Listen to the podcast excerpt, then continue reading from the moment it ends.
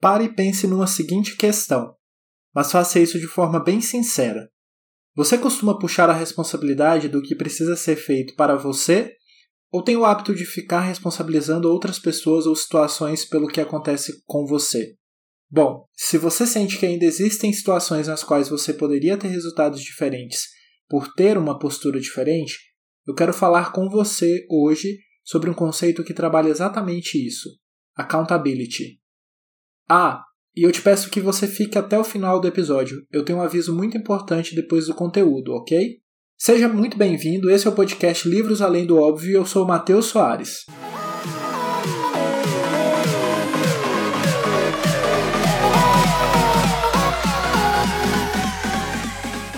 O livro sobre o qual falaremos hoje se chama O Princípio de Oz, de Roger Connors, Tom Smith e Craig Hickman. Os três autores contam com experiência como lideranças executivas nos Estados Unidos, além de ter em comum entre eles a atuação em entidades de cunho religiosa ou política. Assim, demonstram, ao menos nesse sentido, terem bastante iniciativa para liderar movimentos e ações. E é exatamente isso que é trabalhado no livro. Como você pode imaginar, o livro utiliza da conhecida história do Mágico de Oz para trazer ao seu leitor, que eu espero que seja você, uma percepção diferente do que se tornou comum hoje. Sair da situação de sempre ser vítima de outras pessoas, das circunstâncias, para de fato assumir um papel de protagonismo na sua vida pessoal, na empresa onde você trabalha e também na sua própria carreira.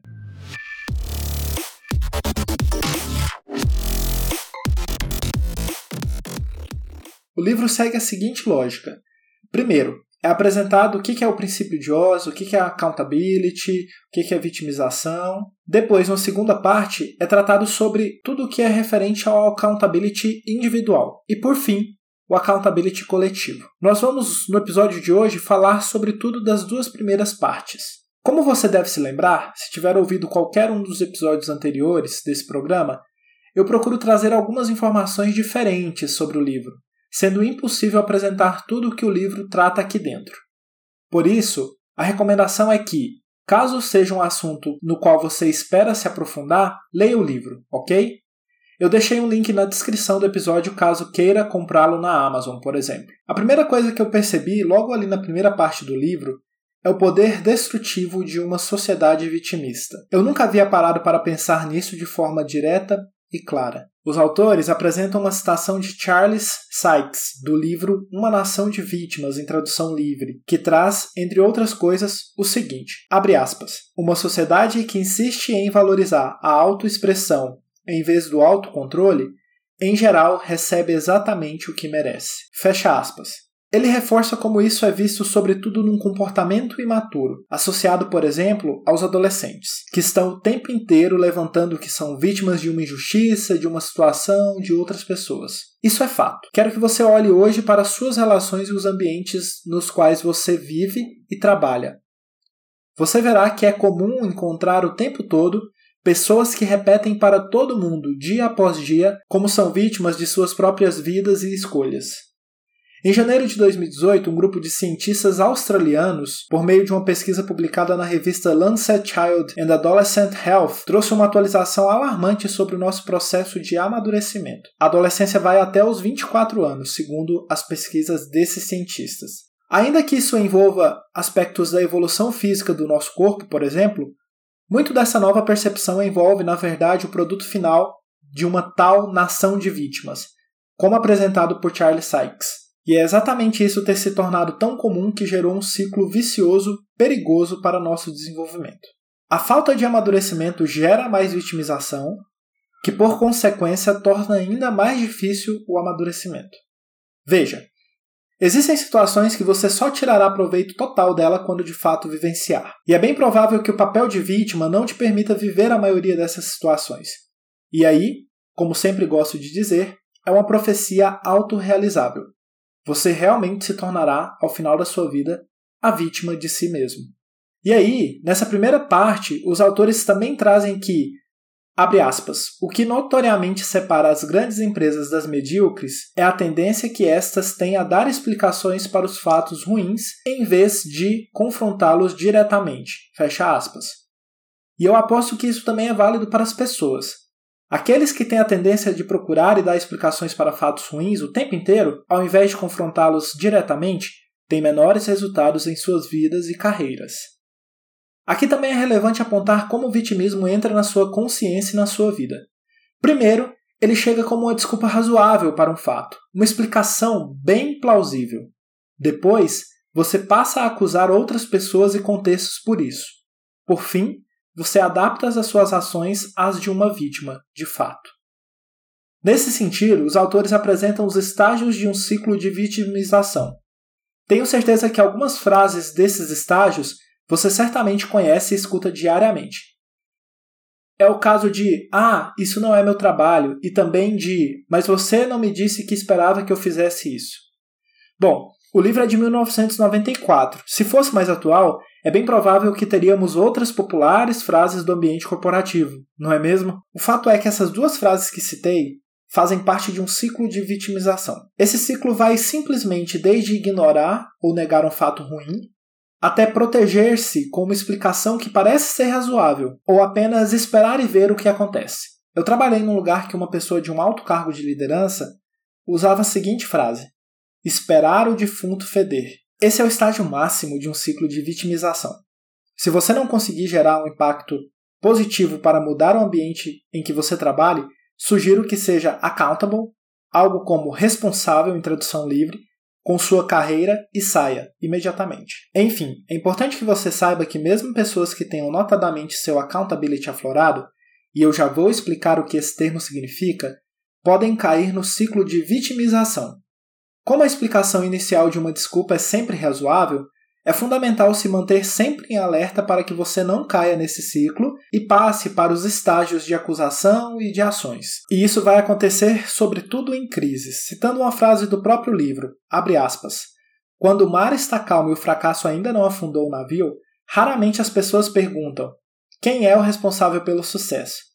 Parece que somente quando há um vazamento no casco é que se começa a procurar responsáveis. Fecha aspas. E aqui vai um complemento meu. Enquanto procuram responsáveis, o navio afunda. No livro, os autores sempre apresentam cases de executivos e líderes empresariais em situações que, para superá-las, precisariam de accountability. Nem sempre as pessoas optam por esse caminho, e por isso os finais não são totalmente felizes. Bom, mas o que de fato é esse tal de accountability? O termo, ainda que não tenha uma tradução totalmente aceita e aplicável em nossa língua, é algo bastante próximo de responsabilidade, ou autorresponsabilidade, melhor dizendo. De maneira certeira, ele diz respeito a você se comportar de forma totalmente contrária à vitimização, olhando para os fatos de forma clara, direta, sem desculpas e explicações, e buscando como solucioná-lo com a sua atuação, sem acusar ou esperar outras pessoas ou o contexto mudar, por exemplo. O livro traz uma definição na qual já inclusive apresenta o passo a passo para ser accountable em qualquer situação. Accountability é, abre aspas, uma escolha pessoal de superar as circunstâncias e demonstrar o ownership, o popular sentimento de dono, necessário para alcançar os resultados desejados. Fecha aspas. Quando eu falei ali sobre ownership, foi uma citação minha, tá? Isso não está no livro. Bom, e o passo a passo para você se tornar accountable é Ver, pegar para si ou se apropriar, como diz no livro, solucionar e agir. Então são esses quatro passos para ser alguém accountable em qualquer situação. Na metodologia que os autores usam na sua consultoria de liderança, eles usam os termos em sua língua nativa, o inglês. See it, own it, solve it e do it. Vamos aprofundar um pouco mais nos passos.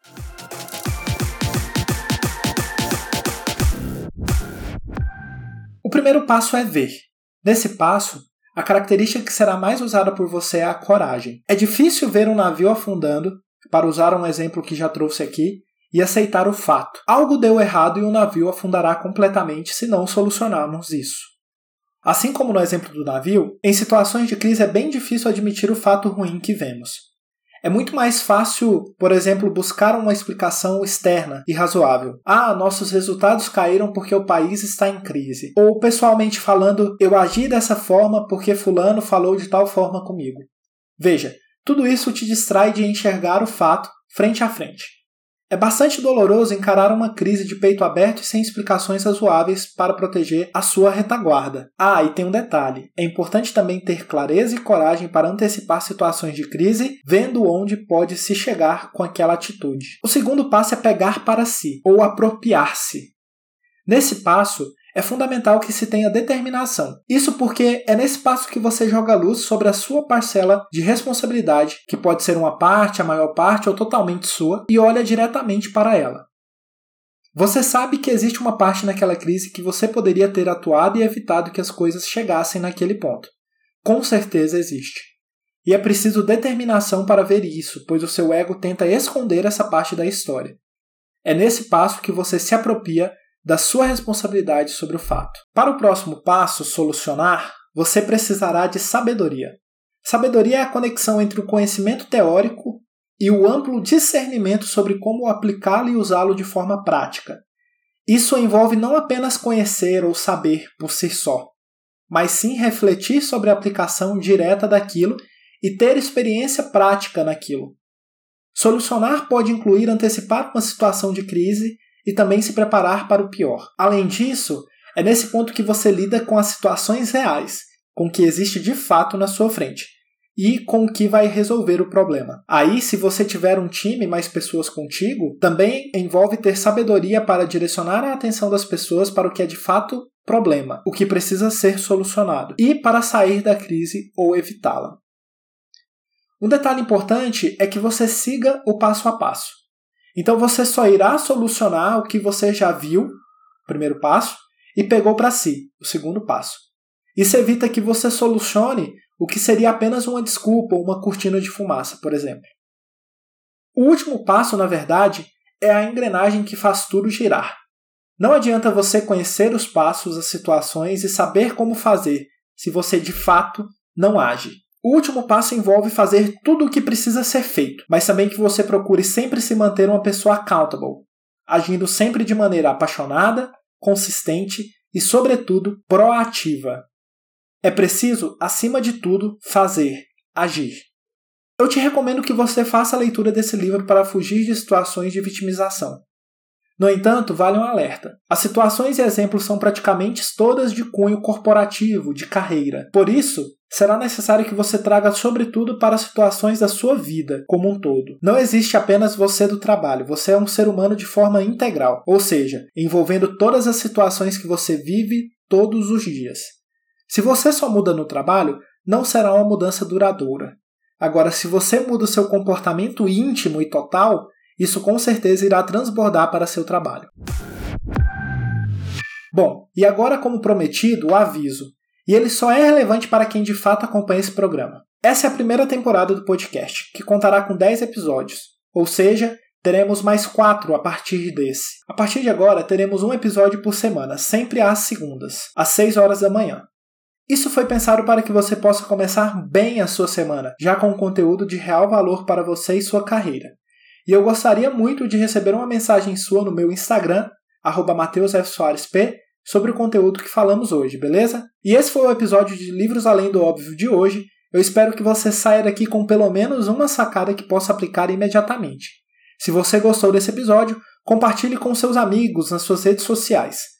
Você me encontra na rede social, principalmente no Instagram, no arroba MatheusFSoaresP. E por lá eu falo também sobre comunicação, desenvolvimento pessoal e obviamente, livros. Te espero no próximo episódio. Um abraço.